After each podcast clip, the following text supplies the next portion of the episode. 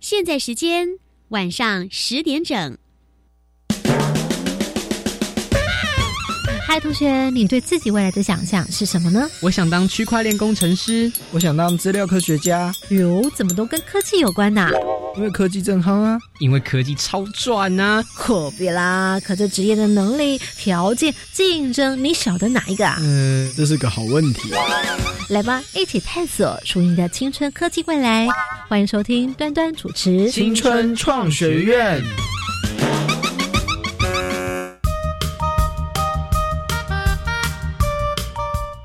Hello，同学们，晚安！欢迎再次来到青春创学院，我是端端。哇，这个在这期节目当中介绍了很多科技职业，那么特别以他们的能力跟内涵来跟同学们分享。有没有觉得哇，这么多集以来，你好像已经跨了很多不同的科技行业，可以稍微体验一下他们在工作当中挑战是什么？好，那今晚呢，为你们介绍两位老师专家来宾。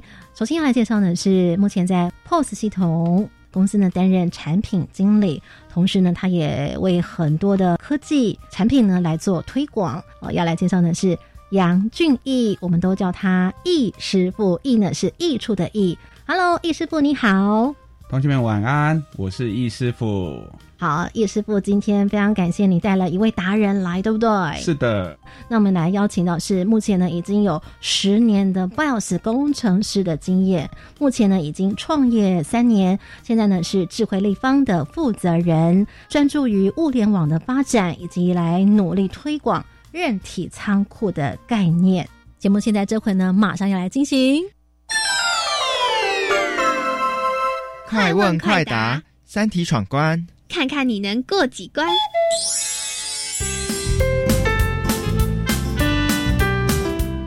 我们先请问一下线上同学，知不知道 Arduino？有没有不知道的，请挥挥手；没有听过的，请挥挥手。A R D U I N O，Arduino 是那板子吗？电路板的东西，跟一个城市。嗯，对的。你提到那 Arduino，就是看到一个一开始接触到一个板子嘛，哈啊，那个 Arduino 板子就长得有点像长方形，还是四四方方，上面有很多的元件这样的东西。嗯，然后你要插一条线接到电脑上面来，然后由电脑来写程式到里面。嗯，嘿，那个东西就是你看到这个东西叫做 Arduino，它是一个微处理器。像是说你们在学习物联网，第一块会碰到的板子就是一个 Arduino 这样的一个板子。是，然后我们会在 Arduino 上面写上。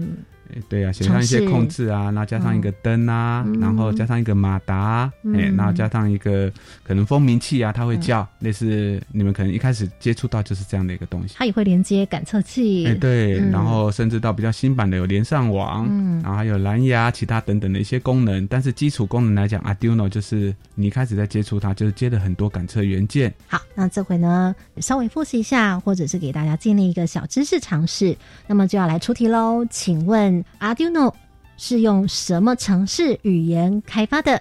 请写下答案。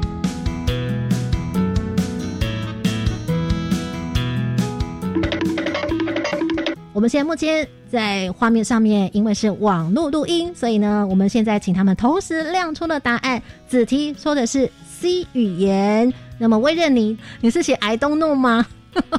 对对对，我是写 I don't know。我想说你是在写什么？我怎么突然看不懂？哦，你写 I don't know，很好。接下来子勋，好，那子勋写的呢是 C 加加。好，子 T，你说一下为什么你第一个回答哦？你为什么认为是 C 语言？C 语言是大部分城市语言的基础，所以我觉得这种元件类应该是用比较基础一点的语言写出来的。好。我记得在上一集的时候，易师傅有讲到 Python，对不对？有特别提到说 Python 呢是现在比较普遍、更多人在入门使用的城市语言。那刚刚这个我们子婷特别讲到说是一个基础语言。好，我们这回请生活老师来帮我们揭晓答案是。答案是 C 加加。哦，那刚刚呢，首先抢答的是子婷，C 语言也算是答对了吗？C 语言。那跟 C 加加稍微有一点差异，它就是算是 C 语言的加强版嘛，就是加上物件导向的嗯的功能，所以但是如果你纯粹用 C 语言去写也是可以，哦，但是它是它是它是可以做到物件导向，所以应该是说 C 加加。了解，好，所以呢，目前这道题目获得正确答案的是子勋同学，恭喜你又获得一分。这是因为子勋你本身过去就有接触到吗，还是怎么样？嗯，没有，我只有学过 Python。所以你刚刚的想法是什么？认为答案是 C 加加？呃，之前有不是有录过无人机那一集吗？哦，可以这样讲吗？可以，可以，可以。然后，然后导演说他操控无人机，他是去找开放的城市码，然后那个城市码是 C 加加的。然后我之前有用过无人机，然后我们那时候操控无人机就是用 Arduino，所以我觉得 Arduino 是用 C 加加开发的。哦，你就这样把它连接起来了。同学听了我们的节目，再加上他在课程当中的接触，来把它做个连接。我们微任同学 Python 哈有点为难你，你应该跟我过去一样啊，什么？你完全没有听过 C 加加或 Python 这件事情哦，因为你是今天是第一次听到 C 加加吗？不是，但是我其实不太清楚 C 加加的作用是什么，就是它是个什么东西。了解，因为在你的专长学习当中领域。没有接触到这个部分的范围哦，那我们也是故意来找微任同学做一个错误示范啊，不是 微任同学，你是我的这个一般听众的这个想象哦，我们可能有很多搞不好是国中的同学，甚至也还没有接触到 Arduino 的同学，也可能有。题目还是非常重要。那么，请申红老师来帮我们回答，为什么会出这道题目？跟技术能力有什么关联？特别想让同学们知道，这是因为韧体工程师他在未来都会用到这样的语言吗？还是怎么样？嗯，是的，您认呃，程式语言就是韧体工程师的基本技能。嗯，那写韧体就是要要透过写程式的方式，嗯，把功能写出来。嗯。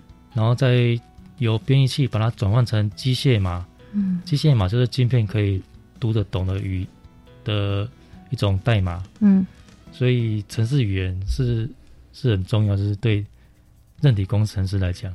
那今晚的节目当中，我们提供给同学们了解后头还有非常有趣的心理素质题，我们会借由老师的分享，他在工作历程当中的经历，来给大家多一点点的了解。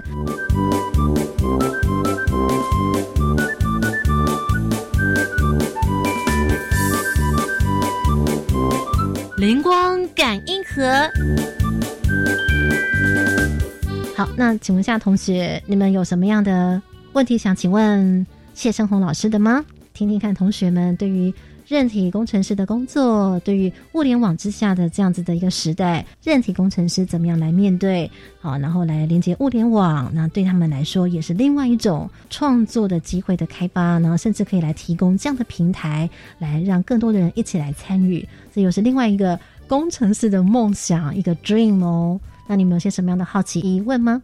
子勋，呃，我比较想问有关物联网的，因为我就是有去看一些有关物联网的定义之类的，可是它就是说物联网的物现在比较好的定义是在指线下资讯或者是一些服务类的东西。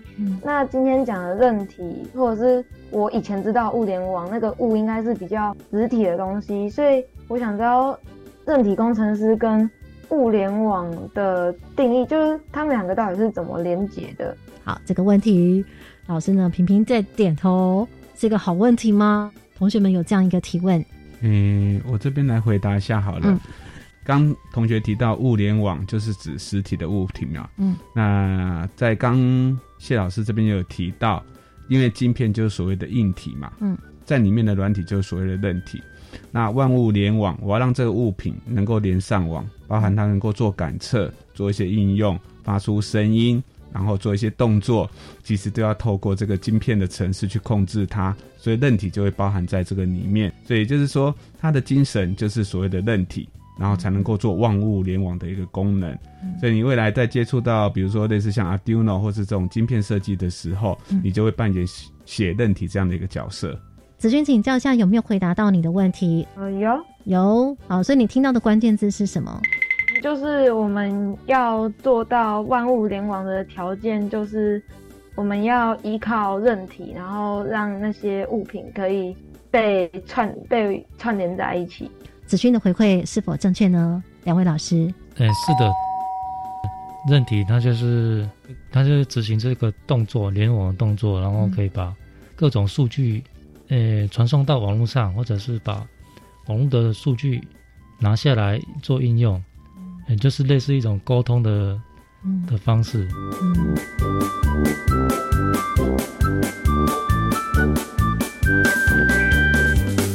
那么其实呢，我们出这道题目之前哦，呃，易师傅呢曾经本来有出了一道题目，我觉得它很有趣，我们可以当做一个很趣味的互动来跟同学们交流交流。或许它并不是正确答案，但是我们听听同学的想法也是 OK 的哦。易师傅曾经出了一道题目，他说应该这么讲，因为易师傅你常常会。有时候你可能自己本身你也是主管级，那你可能会选择搭配的工程师。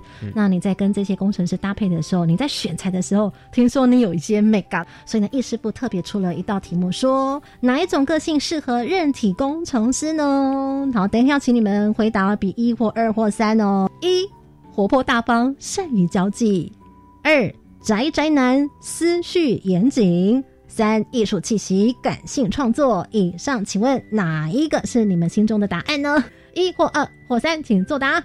两位同学呢，比出宅宅男，思绪严谨。请教子勋，为什么认为是活泼大方、善于交际、韧体工程师？呃，我是觉得，就是韧体工程师，我到现在听起来就是。我觉得他是一个可以做很多事情的工程师，所以他有很多机会去跟别人交流，或者是做跨领域的交流。那如果他不太愿意去分享自己的想法，或是呃不知道怎么说的话，那可能在工作的时候会遇到困难比较多。了解，好，其实我们这个节目都是在让同学能够去发挥他们的想象力，经我们的前面的导述之后，能够去思考一下，那个是一个怎么样的工作哦。那我们接下来请问一下子题，你为什么认为是宅宅男思绪严谨？因为韧体功能是要同要同时懂一点硬体的，要同时懂一点软体的东西，那他但思绪就要够严谨，才可以方便两两者之间的交换。哦，我是这样想的。哦，所以你不认为一定要是宅宅男，但是一定要思绪严谨哈？那我们这回来听听看，掌题老师他心目中的答案是什么？我们讲的是易师傅心中嘛，因为每个人也许用材或者是经验不太一样。那易师傅，你心中的答案是二，宅宅男思绪严谨，宅宅男思绪严谨。但是刚刚答一的同学，他这样回答也没有错，因为我看他的个性应该是稍微比较，他可能个性比较开朗活泼，他觉得他也可能未来可以扮演这样的一个角色。我相信他之后入进入交大电机系，嗯，可能要碰到的应该偏比较韧体的部分，所以也期待他创造给易师傅不同的观念想法。哎，那个子勋，我觉得今天整集节目当中啊，叶师傅一直很想要跟你交朋友 想要找到一个好这个徒弟的这种感觉哦，一直不断在暗示你哈。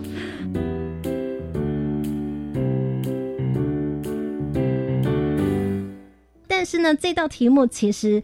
在呃处理的时候，谢生红老师呢，他其实也出了一道题目，跟这道题目呢有一些异曲同工之妙。那么这道题目是韧体工程师应该具备怎么样的心理素质哦？就说会是一个怎么样的个性呢？那这道题目呢，其实我们的谢老师当时提供的他的答案是，来，老师您自己说好吗？可能要有一点窄，这样才能好好坐在电脑前面哦。子轩突然点头点的很大哦，哎，可能要有一点宅，所以重点是因为他需要坐在电脑前面，对不对？对，所以你会认为说他要定得住，因为可能一做要做很久。对，因为写程式就是要在前电脑前面写，嗯，多少需要花一点时间，这要跟电脑相处，这样。了解了解，那我们这回呢就要来出一个延伸题喽。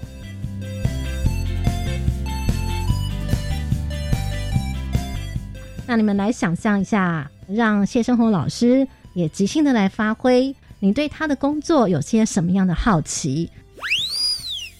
好，子勋，请说。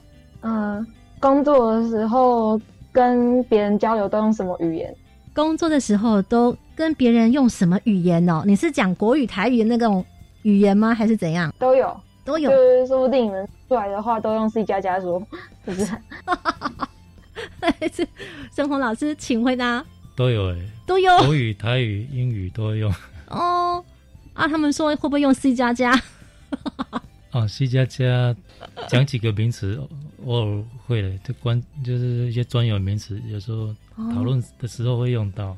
哦，是讨论的时候一定会用到啊。对，就是哎，你那个城市怎么写的啊？这样类似这样的。好，接下来那个子提先，那个想问一下，就是您觉得任体工程师是需要懂的程式员比较多，还是专精一个程式员比较重要？哇哦，这真的就是有那种对这方面很有兴趣想要问的问题，向红老师。嗯，我认为任体工程师 C 跟 C 加加是必备的，像这些晶片厂商呢，他们。先做出来的一些开发包、一些范例都是用 C、C、C 加加写的，嗯，所以它这个是必备的。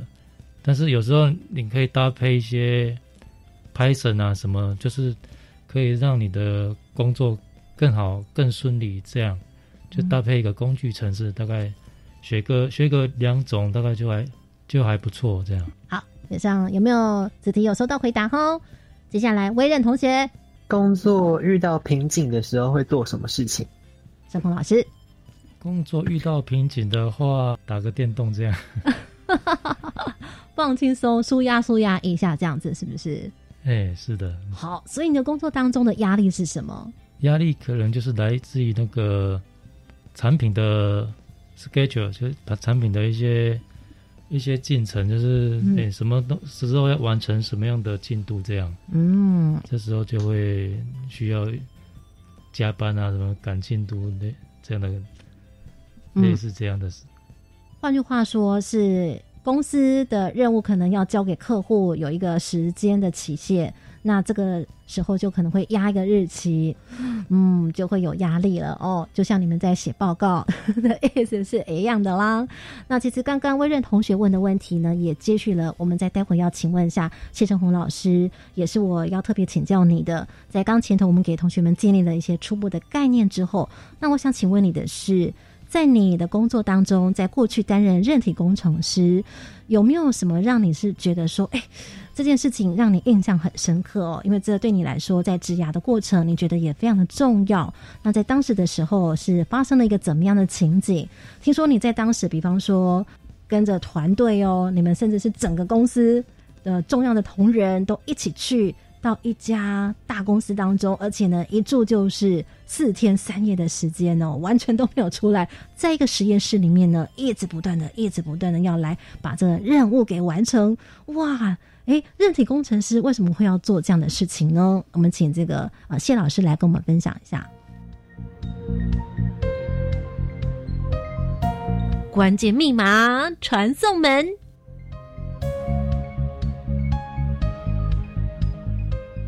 当时你是去一家叫做 Intel，对不对？哎，是的，就是 Intel，它呃，Intel 每每一年都会推出新的 CPU。跟晶片组，嗯哼，然后就是在某某一家 BIOS 的 vendor，就是 BIOS 供应商工作，嗯，就需要去准备自己公司的 BIOS，然后到 Intel 的实验室去把我们公司的 BIOS 烧进去 Intel 的公版，他们的测试版，嗯，然后测试一下能不能开机。意思是说，Intel 它出了新的晶片。那么呢，你们有几家公司就来到 Intel 公司当中，来到他们的实验室。那么你要做的任务呢，就是能够让它启动。如果你们任务达成的话，才能够来嗯卖给 Intel 卖给其他下游厂商。嗯，就像主机板或者是笔电的厂商这样。换句话说，Intel 它只做到前头的部分。那么至于要怎么样让这些各家笔电啦或厂商的这个电脑能够驱动，那就看哪一家的 BIOS 能够来让它任务完成，可以让电脑启动。那时候就是可能那时候有有三家 BIOS vendor，哦，vendor 就 BIOS 专门在写 BIOS 的供应商，哦，就会去 Intel 实验室，因为他们晶片一出来，嗯，要赶时间，所以一出来就是。BIOS vendor 都要去他们的实验室，然后可能每每一间每一家 BIOS vendor 都都在一间实验室，三个人四个人，嗯，在那边试着把自家的 BIOS 烧入进那个 Intel 主机板，然后试着能不能开机，可能要解决一些开机的问题，例如说，嗯。它当在哪里，或者是说某些功能无法使用，嗯。某些呃 USB 没办法用，或者是嗯或者是没办法开进 Windows 嗯，这样的状况。或者是这个 BIOS 开机的时候呢，哎，它就当掉停住这种不明原因哎，是的，哦，或者晶片也没有办法运作。那个过程是哇，你们一进去 Intel 公司，那它就一个实验室、两个实验室、三个实验室，不同的公司就进入到不同的房间实验室里面，然后就开始操作了，这样子很紧张，对不对？是哎为什么会紧张啊？可能他的压力就是在于其他家 BIOS vendor 他们的进度，嗯，跟我跟我们之间的比较，有时候其他家 BIOS vendor 他们的 BIOS 已经可以开机到某个阶段，嘿，可是我们的 BIOS 可能烧进去，嗯，它还卡在很前面的地方，过不去，动不了。就别人进度比你们还要更快，这样子。对，哦。这样可能会影响到那个公司的竞争，或者是哦。Intel 方面他们那一方面的的观感，是是说，哎、你们这家 BIOS vendor 是不是技术不够好啊？所以别家都已经做到下一步了，你们还卡在前面这边，嗯这个时候就有压力。然后他最终的目标就是要可以开机到 Windows，嗯。如果可以开机到 Windows，那通常就代表，哎、任务就嗯。暂时结束了。就曾经在最开前的时候讲的，如果能够让测试之后它能够开机，然后那个画面 Windows 出来了，那就表示第一个阶段是至少成功了，这样子。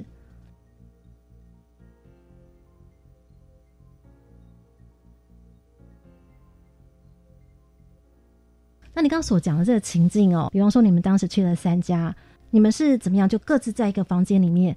那但是 Intel 一定还会有一些支援的人员嘛？因为你们可能在这过程当中，还是需要有一些人员来提供，比方说咨询啦，担任一点顾问的角色啦，因为他们毕竟最懂得自己 Intel 的东西出来的产品，是。吗？是所以他会到各家的实验室去 run，对不对？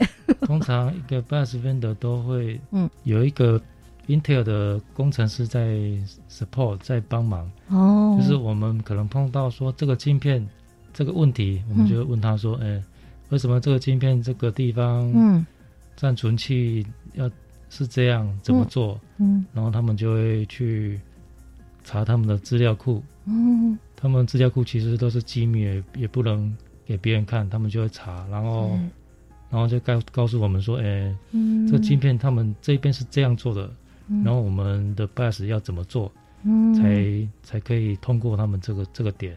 哦，所以那你们在制作过程当中，你们在解决问题的时候，哎，也许你们一定有一些问题你们解决了，相信 Intel 的人他们也看到你们解决问题的成功，所以他们也从这个过程里面也可以学到一点什么吧？你们都会跟他们交流吗？比方说 Intel 的这个支援人员会不会来跟你们说，哎，那个 B 房间哦，他们已经到哪里了？他们有一个 key point 哦，会不会跟你们讲啊？有可能会有可能会哦，哦，会泄密哦。对，所以我我们有时候你确定这可以播出去吗？哦，对，有些问题解决的话，嗯，也不一定会完全无无保留的跟哦，Intel 的资源的工程师讲，有时候可能嗯可能会稍微有点保留，但是嗯，也不能完全说不跟他讲什么都不讲，哦，还是可能要互相把就是判断一下这个到底重不重要。还是要有一些良好的互动。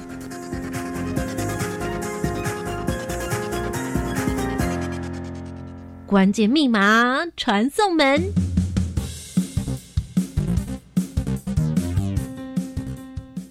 其实同学们，你们可以想象，就好像说在班上你们有分组作业，分组的过程当中，限时去完成任务。那基本上来说，其实每家都应该能达成，只是说快或慢的一个差别，是不是这样子？哎，是的，通常嗯，最后还是要能开机到 Windows 嘛。是如果开机开不起来，那这个什么都别说了。了，了解了解。那如果开成了之后呢，你们才能够去向各家的笔记电脑啦，或者是主机板的厂商，也来争取他们呃使用你们的版本这样子。哎，是的，但版本其实可能有各种不同种，比方说 A 公司他们做他们的，那 B 公司做他们的，那 C 公司你们做你们的，那笔记电脑公司或者主机板公司，他们就看他们想选择哪一个版本，是这样的意思。哎，是的，可能就某一些 CP 值啊、价格啊，或者是哦，你们的我们的服务比较好，或者是说哦。售后服务，对，就是某些城市码怎么改，我们都会很。他们来问，我们就会很详细跟他讲说，哦，我们八十要这样做，这样做。是，哎，啊，如果嗯，如果都一直觉得客户很烦，然后不去服务他，也不行，或者他们下一次就会换别家了。哦，马上声音又被抢掉了，这样子哇，所以呢，从头到尾都要顾好好的，对不对？哦，那换句话说呢，像刚刚前头所讲的，听说你们是最快的，对不对？哎，是的，就是开机到 Windows 是这样。好高兴，好厉害哦！那应该在当时你也是一个关键性的人物。但据说像这样的任务完成了之后，事实上呢，要整个让电脑可以完整的运作，那还要很多后面的程序，甚至要多少的时间才能够来最后再整个完成，然后才能够给这个主机电脑公司他们去呃来做采用呢？后续可能还要经过三个月、四个月，嗯，几个月的时间呢？把相关的很多功能都把它完备起来，嗯，然后把一些 bug 把它解决，嗯，然后它才可以真正成为一个 BIOS 产产品，嗯，然后交到客户手中，客户可能中间就会使用我们的 BIOS 去做他们自己的产品，了解。但是最最后完成的话，嗯，通常都该都还有好几个月，哦，三四个月、五个月。哇，你看这个工程真的是不容小觑，既重要，而且呢，它还是有一些时间上面，大家在争取客户的过程当中，你的效率、你的功夫见真章了哦。我们听到的是，你必须要有抗压，然后你要去解决问题，感觉思绪要非常冷静，在这么多其他也正在竞争的过程，但这个过程其实你觉得最特别的地方是？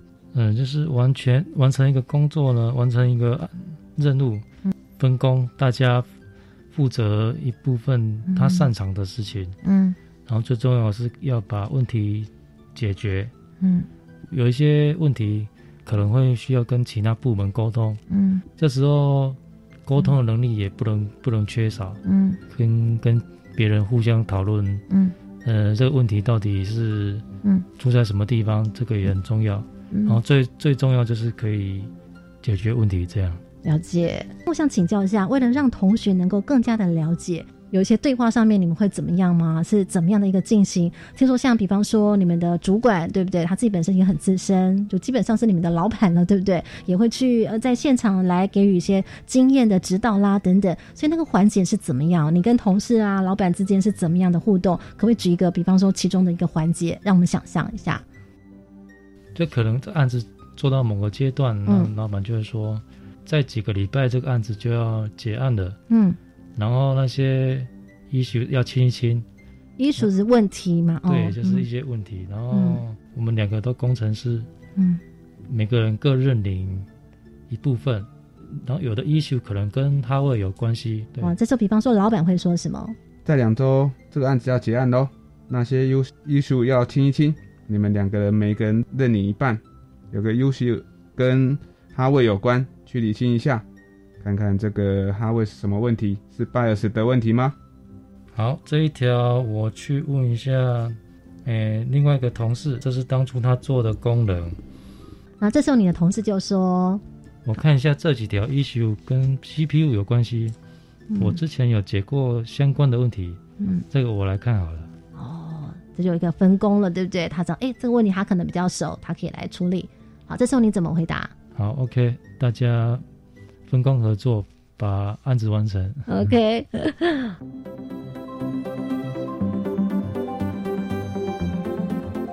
好，以上呢提取一两句了，让大家了解哦，他们的分工在那个情境之下是怎么样的在分工的哦。那这乐趣在对你来说是什么？乐趣就是。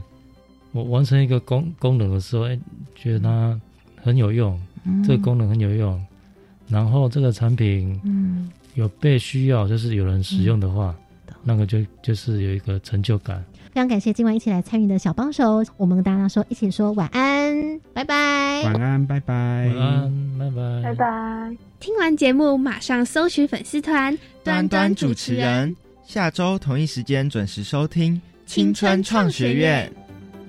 Thank you.